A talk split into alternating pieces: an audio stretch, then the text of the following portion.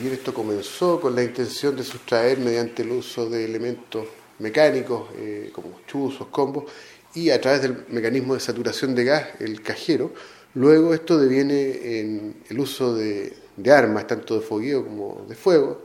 eh, en contra de personal policial que trataba de impedir y de frustrar el robo y practicar la detención en flagrancia. Por lo tanto, el uso de esa intimidación, disparos, todas que se encontraron armas, como digo, de, fogueo y armas convencionales como municiones, llevó a que el tribunal compartiera esta calificación jurídica y, estimara acreditado un delito de robo por intimidación y no un delito de robo de cajero automático solamente.